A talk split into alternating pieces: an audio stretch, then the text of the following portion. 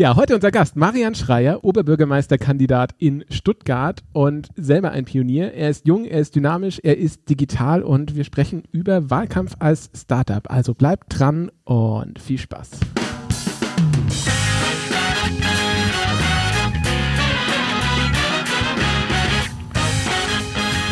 Ja, herzlich willkommen zu einer neuen Folge Club der Pioniere. Mein Name ist Konrad Simon. Ich baue Brücken zwischen Medientechnologie und Wirtschaft und freue mich riesig, Marian Schreier begrüßen zu dürfen. Herzlich willkommen, Marian. Magst du dich einfach kurz vorstellen? Sehr gern, Konrad. Erstmal vielen Dank für die Einladung. Freut mich sehr, dass ich hier sein kann, dass wir sprechen können. Marian Schreier, 30 Jahre alt. Ich bin in Stuttgart geboren und aufgewachsen, habe hier Abitur gemacht habe anschließend studiert Politik und Verwaltung in Konstanz und dann später in Oxford und habe dann so ja etwa zweieinhalb Jahre in Berlin gearbeitet für Per Steinbrück als, als Redenschreiber und ich habe die gesamte inhaltliche Vorbereitung gemacht und ich bin seit 2015 Bürgermeister in Teggen. Das ist wahrscheinlich nicht jedem ein Begriff, das ist eine kleine Stadt in der Nähe des Bodensees und ich habe mich jetzt entschieden, Ende vergangenen Jahres mich zu bewerben als Oberbürgermeister meiner Heimatstadt Stuttgart. Ja, wow, das ist ja ein krasser, ähm, krasser Weg. Oberbürgermeister in Stuttgart kam ja lange Jahre kurz nach Ministerpräsidenten. Ähm, wie kommt man jetzt als, ich meine, als junger Mensch ähm, auf die Idee, in die Politik zu gehen? Also zum Bürgermeisteramt, vielleicht fange ich damit mal an, bin ich eigentlich relativ zufällig gekommen. Also ich habe im politischen Bereich gearbeitet, in Berlin, wie gesagt, für Per Steinbrück und ich konnte mir immer gut vorstellen, mich mal um politisches Amt oder Mandat zu bewerben. Aber ich hatte jetzt nicht den festen Plan, äh, mit 25 sofort Bürgermeister zu werden, sondern mich hat ein guter Studienfreund aus Konstanz dann darauf aufmerksam gemacht, dass in Teggen die Bürgermeisterwahl ansteht. Und ich bin dann im Herbst 2014 das erste Mal dorthin gefahren, habe mir das angesehen. Also ich kannte Tengen vorher nicht und war dann sehr angetan von den, von den Menschen und von den Themen. Und ähm, dann ist nach und nach der Entschluss gereift, mich zu bewerben um das Bürgermeisteramt dort. Ich musste dann allerdings noch warten, bis die Stelle ausgeschrieben wird, weil es hätte sein können, dass der Wahltag vor den 8. Februar, also vor meinem Geburtstag fällt. Dann hätte ich mich gar nicht bewerben können, weil man muss 25 sein, um Bürgermeister werden zu wollen. Und der Grund, warum ich ähm, Politik mache, ist, ähm, oder Kommunalpolitik, weil auf der einen Seite hat man wirklich, ja, mit fast allen Themen zu tun, von Fragen der Wirtschaftsförderung, Startups bis hin zu sozialen Themen, städtebauliche Entwicklung, also wie gestalten wir unsere öffentlichen Räume und Plätze. Und auf der anderen Seite ist es eine sehr unmittelbare Art, Politik zu machen. Also man kann Lösungen ganz direkt mit Bürgerinnen und Bürgern gestalten, äh, im direkten Austausch, bekommt auch sehr direkt Feedback und ja, das macht mir großen Spaß.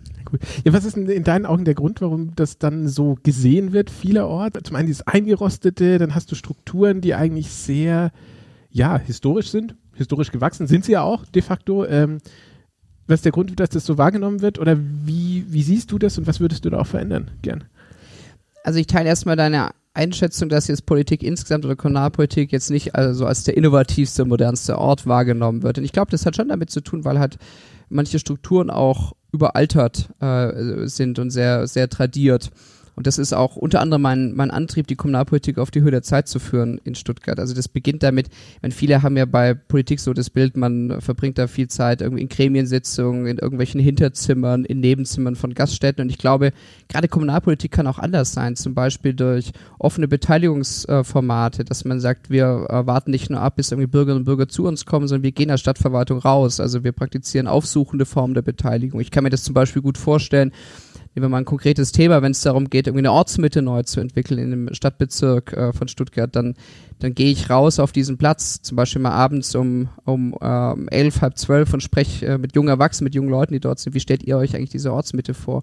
Und ich glaube, das ist notwendig, dass wir einfach einen Kulturwandel bekommen, einen anderen, einen anderen Blick, eine andere Herangehensweise und dann kann Kommunalpolitik auch dieses äh, etwas verstaubte Image ablegen. Das ist witzig, dass du das gerade sagst. Ähm, wenn ich mir so überlege, ich habe jetzt acht Jahre in München gewohnt und bin jetzt seit zwei Jahren wieder in Stuttgart und ich bin da zurückgekommen, da hätte sich echt vieles getan, aber das wird ja alles irgendwo am Reißbrett geplant, ohne also ich weiß nicht, natürlich, du hast, du hast diesen, diesen Prozess, wo du, ähm, ähm, wo du natürlich als Bürger dich beteiligen kannst und Einwände einlegen und so weiter, aber das ist ja kein Format, das irgendwie heute, also auf, mit heutigen Mitteln stattfindet. Du hast andere Dinge, keine Ahnung, du versuchst einen Termin zu finden im Geschäft, gibt eine Doodle-Umfrage. Du sagst, was willst du zum Mittagessen, gibt eine Doodle-Umfrage. du sagst, aber in, in, diesem, in diesem Politikbereich ja gar nicht, oder? Also das, was du beschreibst, ist ja richtig. Also die, die Art und Weise, wie die Verwaltung organisiert ist, stammt aus einer ganz anderen Zeit. Aus einer Zeit, die jetzt nicht unseren Grad an Vernetzung und Beschleunigung und Komplexität kannte. Und es geht aus meiner Sicht jetzt eben darum, die Verwaltung neu zu organisieren. Das ist im Beteiligungsbereich so, aber ganz wesentlich sind zum Beispiel auch digitale Tools, wie du sie erwähnt ähm, hast, dass wir drüber nachdenken, wie können wir eigentlich künftig beispielsweise Bürgerservices, also alles, was ich heute im Bürgerbüro erledige, auch digital abrufbar machen. Also ich finde, das muss auch der Anspruch einer modernen Kommunalverwaltung sein, gerade in der Landeshauptstadt, dass man alle Services auch digital abrufen kann. Das heißt nicht, dass wir damit den persönlichen Kontakt ersetzen oder den Gang ins Bürgerbüro.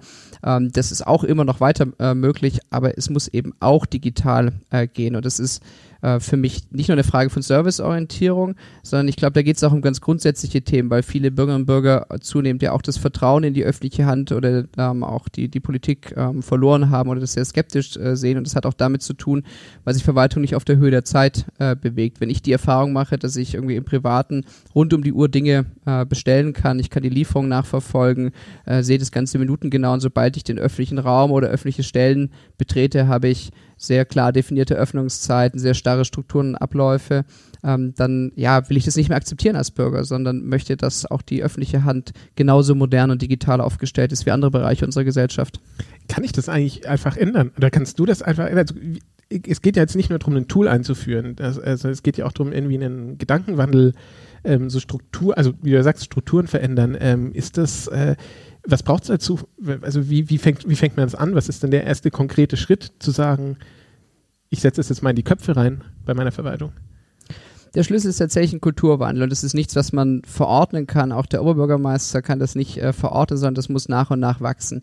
Also ich würde mal sagen, dass es zwei Dinge braucht. Es braucht erstmal auch ein internes Leitbild, also der künftige Oberbürgermeister der Stadt Stuttgart muss Organisationsentwicklung betreiben. Also wie wollen wir zusammenarbeiten als Verwaltung? Was sind die Werte, die uns leiten? Was ist unser Beitrag, den wir zur Stadtentwicklung leisten können? Und dann, äh, meiner Erfahrung nach, geht es auch sehr stark darum, an konkreten Projekten zu lernen. Also das heißt, dass man nicht erstmal lange Strategiepapiere schreibt, sondern dass man Erfahrungen sammelt im konkreten Tun. Also ich habe in Tengen beispielsweise, ähm, wo ich jetzt aktuell Bürgermeister bin, begonnen, erste Verwaltungsservices zu digitalisieren, also alles rund um das Thema der Abfallentsorgung. Und an so einem konkreten Projekt lernt man auch und kann dann auch mitnehmen, wie eine andere Art zu denken und zu arbeiten ähm, funktioniert. Also wir haben äh, diesen Bürgerservice nicht alleine als Verwaltung digitalisiert, sondern haben das in Koproduktion mit der Bürgerschaft gemacht. Das heißt, wir haben zufällig ausgewählte Bürgerinnen und Bürger eingeladen, die wir aus dem Melderegister gezogen haben und haben die gebeten, mal den Prozess zu beschreiben. Also beispielsweise, ich ziehe zu als junge Familie und ich brauche eine Mülltonne bis zum äh, bis zur Auslieferung. Und das haben wir dann neben unser Modell gelegt, wie wir diesen Prozess gestalten. Wir haben geguckt, welche Dinge sind gleich, welche sind anders, haben auch die Formulargestaltung diskutiert, wie äh, muss das sprachlich formuliert sein, dass es jeder versteht, wie ist es einfach klickbar und haben auf der Basis dann einen digitalen Prototyp entwickelt, den wieder getestet mit den Bürgerinnen und Bürgern und darüber lernt eine Verwaltung natürlich auch, äh, dass man auch über den Weg der Koproduktion zu Ergebnissen kommen kann. Also es ist nicht nur so, dass die, die Verwaltung da äh, einen exklusiven Zugang hat, sondern dass Bürgerinnen und Bürger sehr wohl äh, wissen, wie, wie auch Verwaltungsprozesse anders gestaltet werden können. Das ist witzig, gell? Ähm, wenn man das mal macht auf dieser Basis, stellt man plötzlich fest, dass einfach mit Leuten reden und die zu fragen einem keinen Cent kostet außer ein bisschen Zeit und Liebe. Ähm, und plötzlich hat man Ergebnisse, die, äh, die du vorher nicht hättest. Also das ist ja nicht so, dass das jetzt in diesem ersten Schritt Dinge wären, die unglaublich teuer wären, sondern es sind ja echt Dinge, die erstmal Commitment brauchen. Später müssen sie dann noch umgesetzt werden. Das ist ja nochmal eine andere Sache, aber um da mal hinzukommen, das äh, kostet erstmal nichts. Absolut. Und der Schlüssel ist die Nutzorientierung. Und diesen Perspektivwechsel muss man, muss man schaffen. Und äh, das ist ähm, für die Verwaltung einfach ein Umlernen. Immer die Verwaltung erbringt hoheitliche Aufgaben. Ganz egal, was sie macht, man muss immer dorthin gehen, weil niemand anders stellt mit dem Personalausweis aus. Und deswegen hat man lange Zeit natürlich auch ein Organisationsmodell und eine Kultur gepflegt, die diesem hoheitlichen Charakter folgt. Und ich glaube, wir müssen jetzt dahin kommen, dass wir mehr Nutzerorientierung haben. Das heißt, dass wir als erstes fragen, wie muss ein Service eigentlich ausgestaltet sein, dass er für die Bürgerinnen und Bürger äh, funktioniert. Und wenn man diesen Perspektivwechsel einmal gemacht hat, dann erschließen sich viele Dinge danach eigentlich ganz von selbst. Und wie du sagst, das ist kein großer Invest, der da notwendig äh, ist, sondern es beginnt wirklich damit, dass man mal mit unterschiedlichen Gruppen oder mit Bürgerinnen und Bürgern einfach, einfach spricht, bevor man ähm, neues kommunalpolitisches Handeln oder Programme entwickelt. Ja, cool, das, das schlägt eigentlich gerade die Brücke zu deinem Wahlkampf, denn der ist ja auch so aufgebaut. Das ist ja auch genau, man kann ja fast sagen, der Gegenpol zu dem, was man als etablierten Wahlkampf kennt, sondern du hast eine Plattform ins Leben gerufen, ähm, auf der sich Bürger und Bürgerinnen direkt beteiligen können. Was steckt da noch alles dahinter? Was ist dein grundlegender Ansatz in diesem Wahlkampf? Genau, erstmal nochmal ganz grundsätzlich. Ich finde, in dem Wahlkampf geht es auch darum, dass man eine Art Arbeitsprobe abliefert, wie man später im Amt auch agieren möchte. Das finde ich ist auch der, ja, die, die Erwartung, die Bürgerinnen und Bürger zu Recht haben können, dass sie sehen, naja, wie würde sich jemand später auch im Amt bewähren. Deswegen geht es mir darum, schon im Wahlkampf aufzuzeigen, wie eine andere Form der Stadtentwicklung aussehen kann. Das heißt, offen, kooperativ, sehr stark auf Innovation setzend. Ähm, ein Kernstück meines Wahlkampfs äh, ist es, du hast es erwähnt, die, die Wahlkampfplattform, Dort sind inzwischen über 200 Unterstützerinnen und Unterstützer organisiert, die äh, dort angegeben haben, wie sie sich engagieren wollen. Das kann erstmal reine Information sein, das heißt, ich möchte up-to-date bleiben, was passiert im Wahlkampf, aber auch ganz konkrete Mithilfe beispielsweise bei der Organisation von Veranstaltungen oder Leute, die sich inhaltlich interessieren und an einem Thema mitarbeiten ähm, möchten. Und das ähm, führt eben dann zu sehr zielgerichteter Form der Beteiligung. Es ist also nicht nur so, dass ich auf irgendeinem E-Mail-Newsletter bin, sondern dass wir die Leute dann auch gezielt ansprechen können. Zum Beispiel, wenn es jetzt um die Plakatierung ähm, geht, die Ende September startet. Was ist denn dein Lieblingstool aus der Sache? Oder was, wo sagst du, das ist, das ist, ein, das ist so neu, das gab es noch nicht oder das ist das effektivste und deswegen werde ich das jetzt auch äh, nach Hause bringen, dieses Spiel? Also ich glaube, vieles von dem, was wir machen, ist in anderen Bereichen eigentlich nicht so neu. Es ist im, im politischen oder im kommunalpolitischen Kontext äh, neu. Also ähm, im, im, Kern ist die digitale Wahlkampfplattform äh, eigentlich nichts anderes als ähm, ein CRM, äh, was natürlich im, im Business-Kontext ganz, ganz üblich ähm, äh, ist. Wir haben es eben adaptiert ähm, in, die, in die politische Welt. Wenn du auf der Ebene der Tools fragst, würde ich sagen, also was, ähm, was mir großen Spaß macht zu arbeiten, ist, wir arbeiten intern mit Slack. Ähm, das äh, hat unsere Prozesse enorm beschleunigt und ähm, ja, hilft uns einfach, äh, uns in diesen äh, kleinen Teams und Gruppen nochmal zu organisieren. Also wir haben Leute, die machen nur Media Production, ähm, Videos ähm, und, und ähnliches. Ein Teil, der ähm, die Presselandschaft auswertet, ein anderer Teil, der inhaltliche Vorbereitung macht. Und das ist natürlich darüber super äh, zu, zu organisieren. Das ist was, was ich auf jeden Fall äh, auch in andere Bereiche nochmal mitnehmen würde. Ist das auch eine Frage der Kosteneffizienz? Du trittst als unabhängiger Kandidat an, du hast eine Crowdfunding-Kampagne gestartet, die ja auch recht erfolgreich war. Äh, äh, ist das auch eine Kostenfrage, diese Tools einzusetzen? Schafft man damit auch wirklich mehr Effizienz? Ja, das spielt auch äh, mit einer Rolle. Natürlich ist die Herausforderung der unabhängigen Kandidatur, dass man eigentlich beantworten muss. Erstmal, wie kriegt man das Ganze organisatorisch hin, weil man ja nicht auf den Unterbau einer Partei zurückgreifen kann und wie finanziert man das Ganze. Deswegen haben wir uns für Crowdfunding entschieden und ähm, liegen jetzt inzwischen bei rund äh, 77.000 Euro, die wir eingeworben haben. Und ich äh, gehe fest davon aus, wenn es der Fokus noch stärker auf der Wahl liegen wird, dass wir da auch noch weiter Geld ähm, einwerben äh, können. Und das ist eben ja eine andere Form der Finanzierung, die auch deutlich transparenter ist als das, was wir sonst im politischen Kontext äh, kennen, weil man sich eben auch mit kleinen und kleinen Spenden äh, beteiligen kann. Und ähm, was die digitalen Tools betrifft, ja, die beschleunigen natürlich Arbeitsprozesse und das halte ich auch für einen Vorteil gegenüber ja sonst eher tradierten Organisationsstrukturen, die vielleicht etwas behäbiger und schwerfälliger sind. Ist es auch so ein Gedanke von Design Thinking, so nach dem Motto, okay, ähm, Form follows Content, äh, ich möchte das, äh, das und das erreichen und dann muss ich die Sachen halt auch mal gemeinsam denken. Da muss ich auch mal das Geld und die Organisation äh, und vielleicht auch gleich noch die Außenkommunikation in einem Paket denken und muss aufhören, jetzt zu sagen, ja, das ist die Aufgabe von dem und dem, die, die von dem und dem und das alles mal unter einen Hut zu bringen, so? Das spielt ja auf jeden Fall mit rein. Also ich finde, wenn man in einem Wahlkampf dafür wirbt, dass die Kommunalpolitik nutzerorientierter werden muss und kollaborativer, dann äh, muss man das auch selber vorleben. Also dann, äh, es wäre, glaube ich, ähm, etwas irritierend, wenn wir dann einen sehr stark hierarchischen Wahlkampf führen mit äh, sehr strikten und strengen äh, Strukturen mit der oberen Wahlkampfleitung. Ähm, nein, also das muss, äh, das muss teamorientiert sein. Wir sind ein sehr junges äh, Team, die jetzt auch hier vor Ort äh, quartierbezogen äh, haben und äh, das halte ich auch für ganz wichtig, dass man das auch selber vorlebt. Wie viele seid ihr da? Also ähm, wir sind jetzt in Spitzenphase, also dort, äh, wo besonders viel anfällt, wie es diese erste Phase der Plakatierung für die Veranstaltung und später auch sind wir ja mit ähm, ja, sechs oder sieben Leuten vor Ort und auf jeden Fall durchgängig vier Personen fest. Ja, das hat ja auch Ansätze von New Work also der Sache, wie motivierst und wie ähm, führst du Leute. Und das ist ja auch, äh, was du da berichtest, ja ein ganz anderer Ansatz, äh, zu sagen, ich nehme jetzt Menschen mit auf meine Reise ähm, und, und befähige die auch was zu machen. Ich gebe denen Zugang über gewisse Tools. Ich frage nach, ähm, was die Nutzer brauchen. Ich, ich, ich, ich ziehe mein Personal ich, oder ich hole mein Personal so oder ich nehme mein Personal so an die Hand, dass die für mich Partner sind und ich eben nicht der Ober-Ober-Oberchef bin, der hier und da das und das befiehlt, ähm, sondern genau, ich ziehe, ich, ich, ich schaffe da eine andere Kultur so. Sind da auch solche New Work-Ansätze mit drin bei euch? Oder bei dir? Also es ist am Ende des Tages eine Kulturfrage auf, äh, auf jeden Fall und das ähm, ist das, worüber wir ja vorhin auch gesprochen haben, warum man in der Verwaltung dann auf jeden Fall Organisationsentwicklung betreiben muss.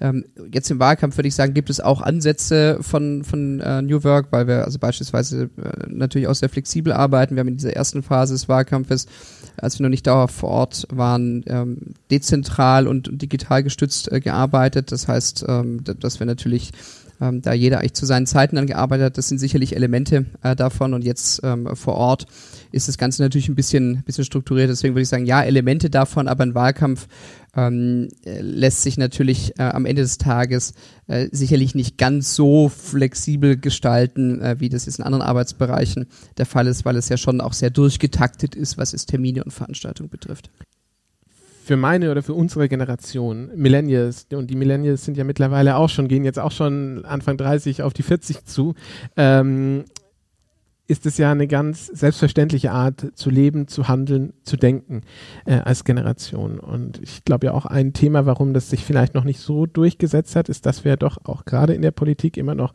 viele andere Wählerklientele haben, die vielleicht in diesem Bereich gar nicht so engagiert sind. Ähm, ist jetzt die Zeit dafür? Ist jetzt der Zeitpunkt zu sagen, jetzt ist, ist jetzt passiert das und dieser Rutsch kommt? Weil ich glaube, dieser Rutsch wird kommen, diese, dass sich das durchsetzt.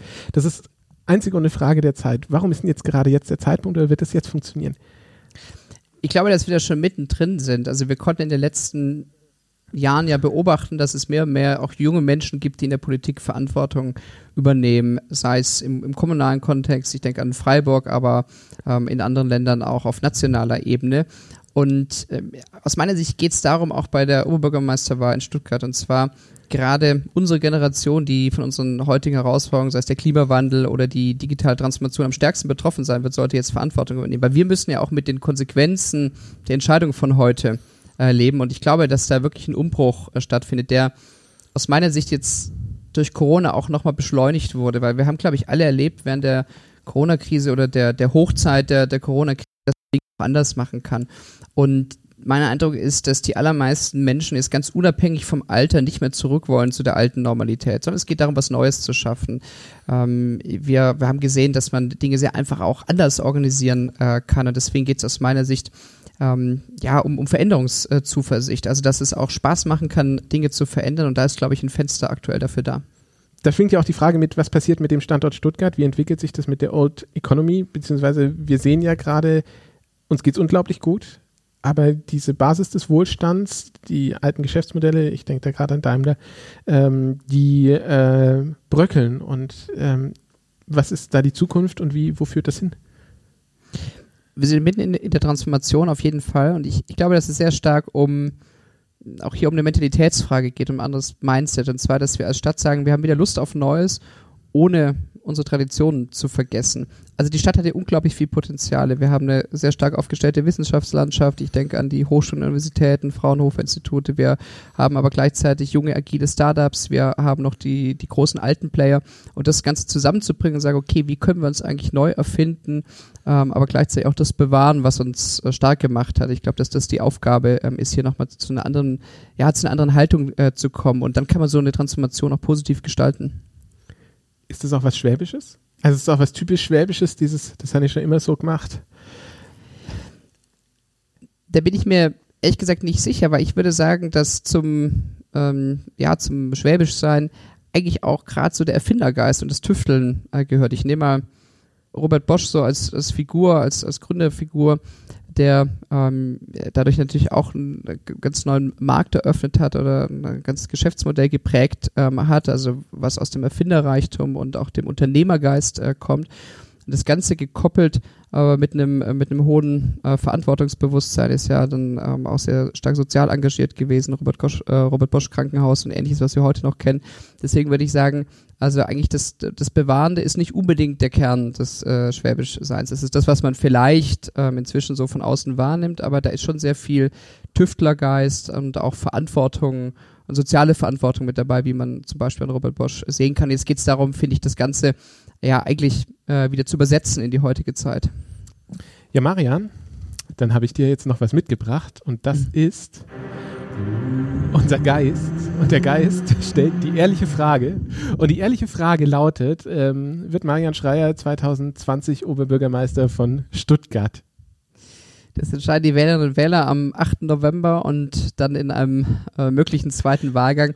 Aber um jetzt nicht nur ausweichend zu antworten, wie man das ähm, aus der Politik kennt.